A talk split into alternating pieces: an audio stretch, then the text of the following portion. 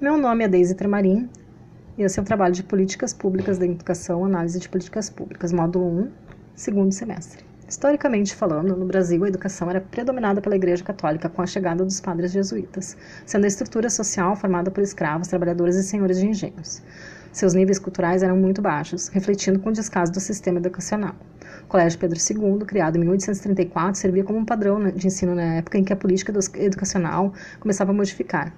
Após a Primeira Guerra, na década de 30, apesar das dificuldades financeiras que o país enfrentava, ocorreu uma certa democratização no ensino, como, por exemplo, a escola ativa e a introdução ao ensino profissionalizante, preparando os filhos dos operários em escolas como o Senai e o Senac. Já na década de 60, com a queda do crescimento econômico agravada pela ditadura e com o aumento da inflação e, consequentemente, a queda do, a queda do crescimento econômico, diminuiu o poder aquisitivo do povo.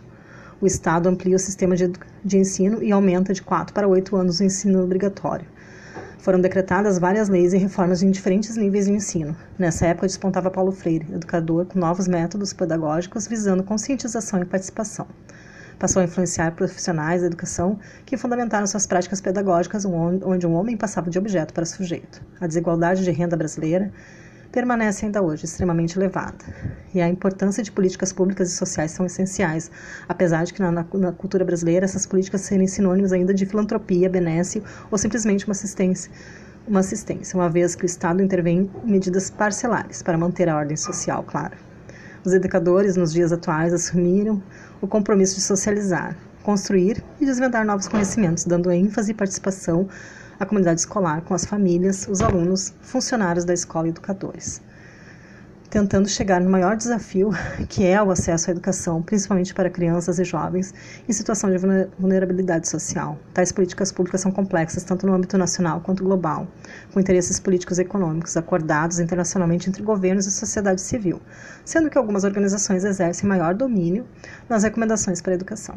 Políticas públicas que gerar geraram obrigatoriedade na educação enfatizam a melhoria da educação básica de qualidade a serem desenvolvidas, claro, por professores habilitados e capacitados. Analisamos essas influências das orientações que os organismos internacionais exercem na elaboração dessas políticas, com o compromisso de desenvolver estratégias e mobilizar recursos necessários para os países de terceiro mundo, como, claro, nosso caso aqui no Brasil.